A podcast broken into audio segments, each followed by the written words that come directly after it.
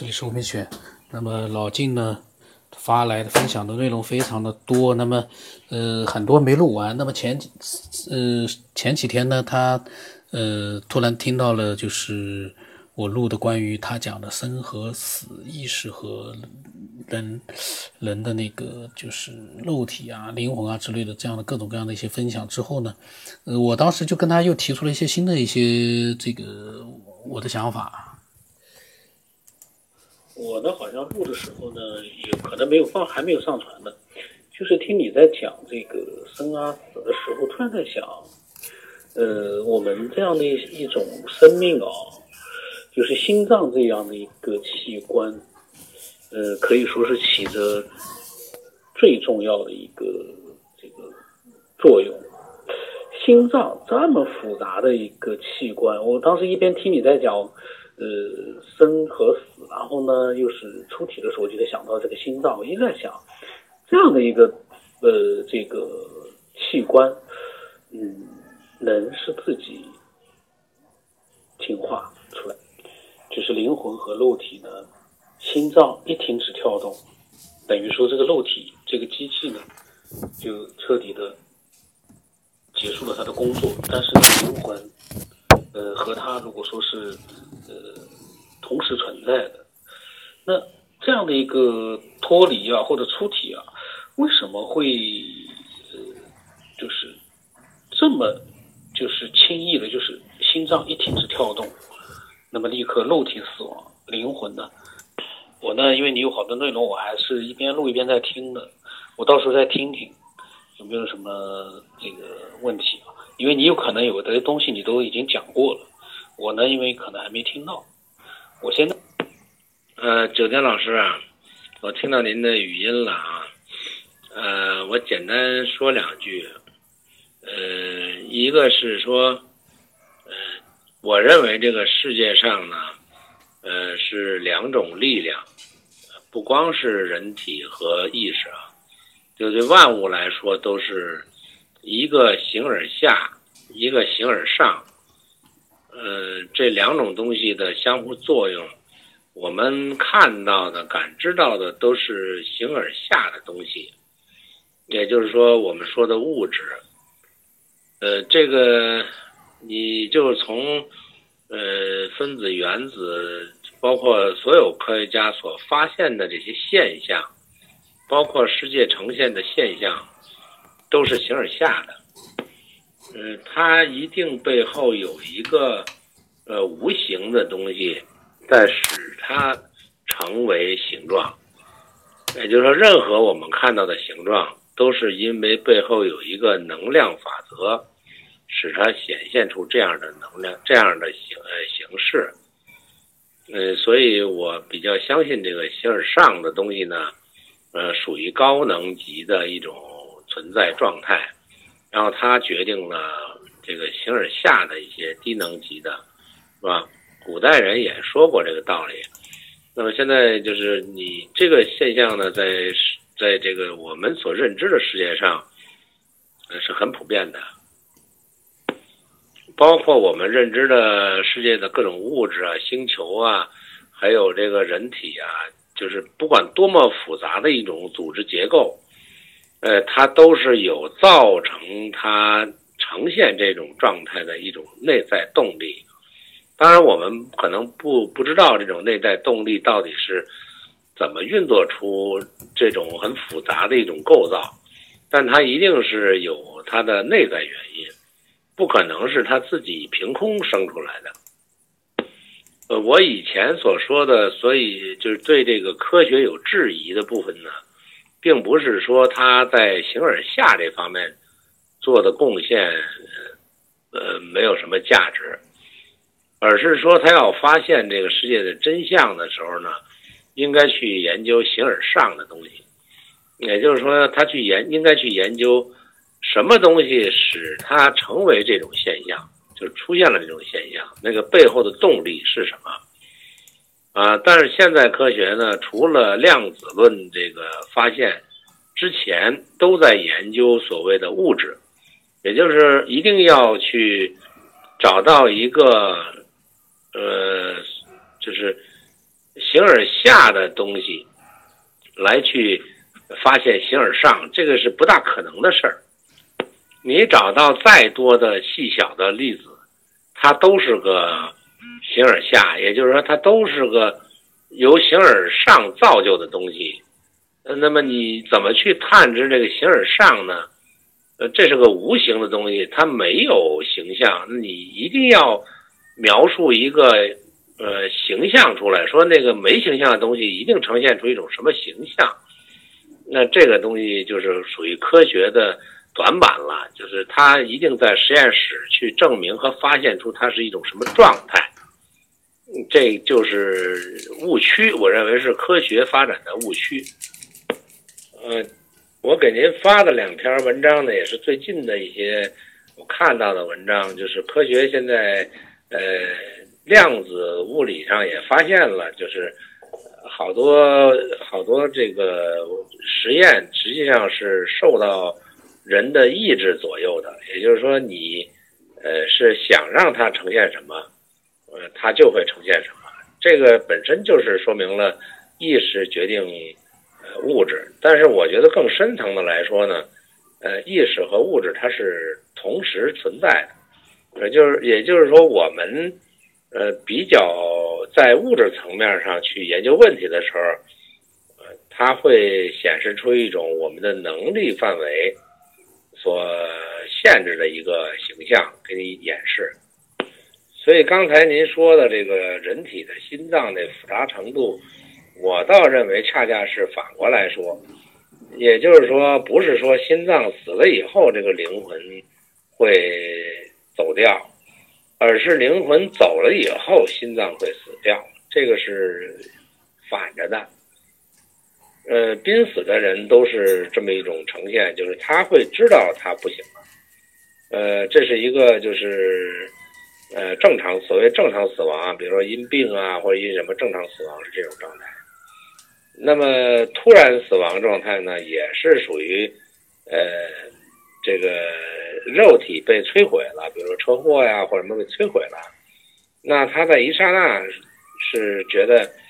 呃，这个肉体不能承受了，他先去走走掉。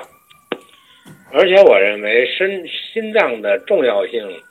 呃，不能说它比其他一些脏器更重重要啊。比如说心肝脾肺肾，咱不说四肢这种啊，四肢可能更低级一点。心肝脾肺肾的这种功能，它是一体的，就是你哪个坏了，它可能都会造成呃生命的丧失或者生命能力的丧失。但是心脏呢，它可能就跟这个汽车的发动机一样，就是你你不点火了，那其他的功能再好，你也你也不能驱动了。所以对于灵魂来说呢，这个信号可能比较强烈而已。就是我一看到，一发现心脏不能动了，这个事情其他的都没用了，就是它重要程度可能比其他的脏器更高一点。呃，但是呃，这个呃属于意识流的东西。它一定是驾驭或者左右这个呃器具的，也就是说，我们看到的所有的呃现象，包括人体这些东西，它都是被一种背后的能力操纵的，或者说它在背后去驱使你达到这种现象啊，这种显现。所以各种脏器的东西也是背后的一股能量所驱动的。这股能量并不是说由于我们这个肉体存在才产生的，而恰恰是因为这个能量的存在才产生了肉体，这也是反着的。呃，我为什么说您可以从呃我这个事例上来去来去录这个录音啊？就是因为从节目我听来说呢，可能前面我讲的太啰嗦了，这些这些道理的东西呢。呃，能听懂的人可能不是特别多。再一个呢，就是说他兴趣点可能不是一个节目的兴趣点。呃，我可以在这里头介绍，可能您也没听过这些经历，您可以先录这部分，其他的我觉得可以慢慢再再录，因为那个东西，呃，只是一个理论，比较枯燥。我的经历呢，包括两个师傅的练功过程，大概相隔有好几年吧。呃，十年左右吧，这个过程。然后呃，一个是我自己的反应，一个是呃练功的工友的反应，一个是我师傅的一些特异现象，呃，包括我母亲的。那后来呢，就在这我介绍了连续介绍了两个师傅之间的这个呃所有的一些现象之后，还有隔了一大段以后，又录了我的同事的一些，包括我老老板，就是就是房地产的老板的一个师爷吧，算是。他的一些特异现象，这所有这些特异现象，我认为都可以能够，嗯，算作是耸人听闻的。就是目前在您这个节目里头，五百来期节目里头，呃，除了那个西客站，呃，跟外星人对话的这种经历，我觉得呢，还算比较让我觉得新奇一点。其他的。像雨林呀，像他们这些，包括做梦啊、脱呃这个出体呀，呃，还有这个这个预见未来呀，或者呃看见历史啊，这些东西，我觉得都是都是很很一般、很正常的一些东西。呃，因为我见过的、经历过的这些东西，比这些东西听起来都呃耸人听闻的多。比如说我的治病能力那是百发百中，呃，包括这个我姐姐的孩子是师傅送来的，或者说他预见到，嗯，我姐姐怀孕了，啊，包括这个说，呃，可以看到丢失的东西在哪儿，甚至包括就是我师姐的这个可以看到，呃，灵魂的行为。啊，呃，还有什么这个狐狸投胎？嗯，再再严重一点，就是我师姐那个，她有有上天的师傅、灵界的师傅在跟她对话，天天控制她的行为，让让她帮她做事。啊，包括算命的准确度，呃，这些东西，呃，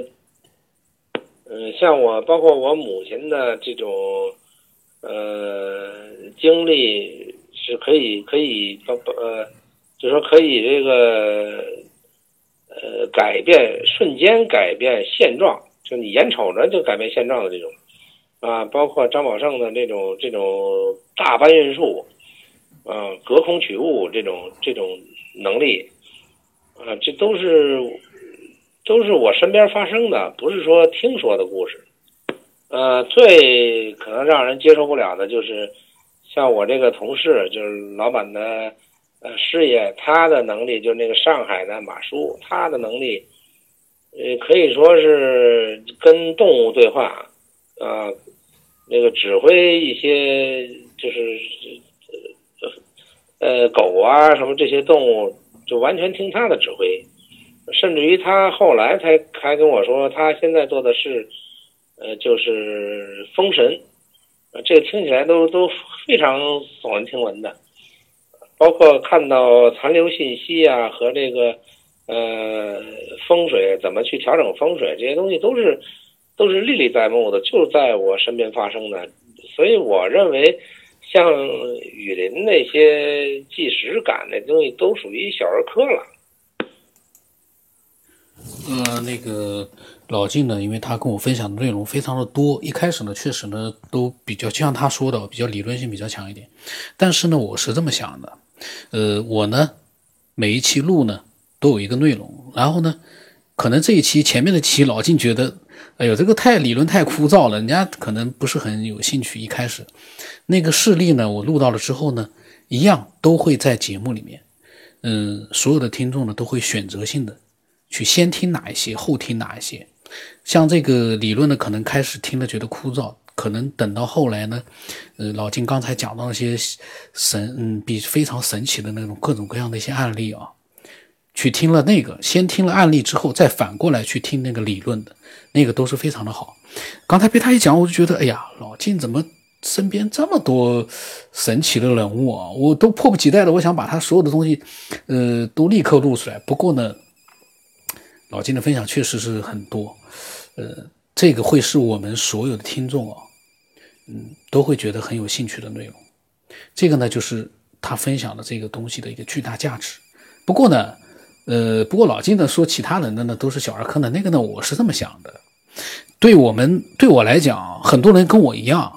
都没有经历过任何的一个。当然，我是很久以前那个身边有人，比如说看到那个鬼魂那，那那个呢，因为那段时间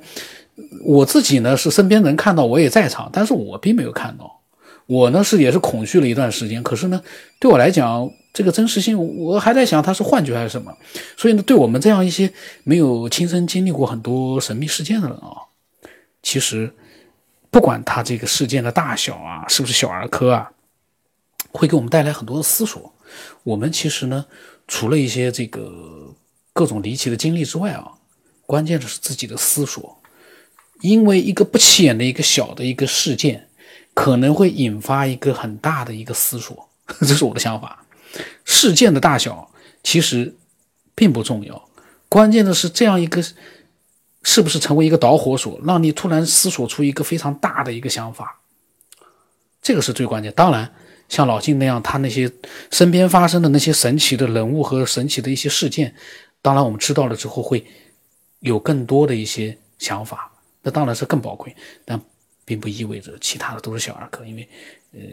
小儿科对我们来讲其实都。已经非常神秘了，因为对我来说都没有经历过的事情，绝大多数人可能跟我一样没有经历过，我们都会觉得也是很神奇的。而这些，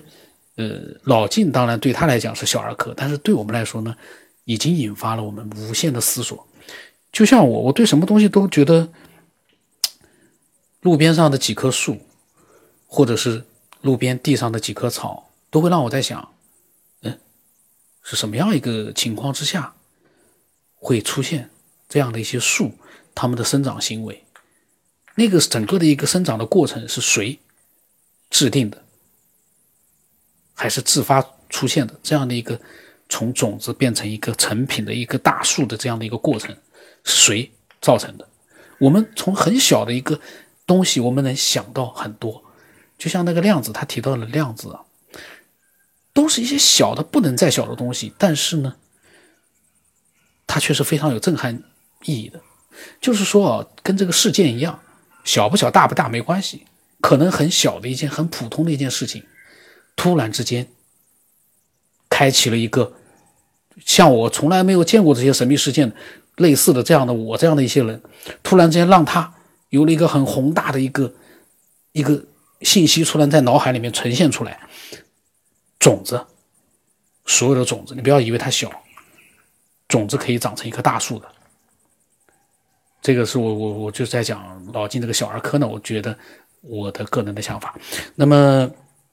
他讲到一些神秘事件啊，我都会陆续把它录出来的，大家一定会听了之后会觉得，呃，会颠覆你的各种各样的一个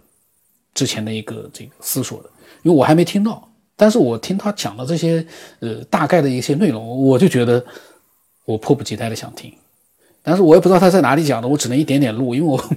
我不想去打乱那个顺序，所以呢，大家呃，如果你有你自己的一些经历啊、想法呢，也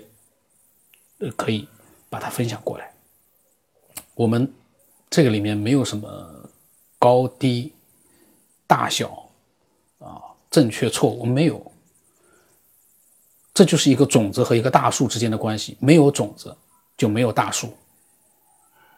你光看见大树，但是你不知道最伟大的是那颗种子，没有这颗种子哪来的这棵大树？没有，所以说呢，呃，我们期待所有的人分享你的各种各样的想法，你不要自己去判断它是小儿科还是这个太微不足道，一个微不足道的信息可能就是关键嘞，这像破案一样的，往往最终转折的这个获得突破的就是一个。微不足道的细节啊，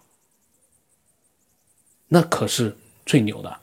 呃我的微信号码是 b 二 v 中八不让什么八，我的微信名字呢是九天以后。那么今天就到这里吧。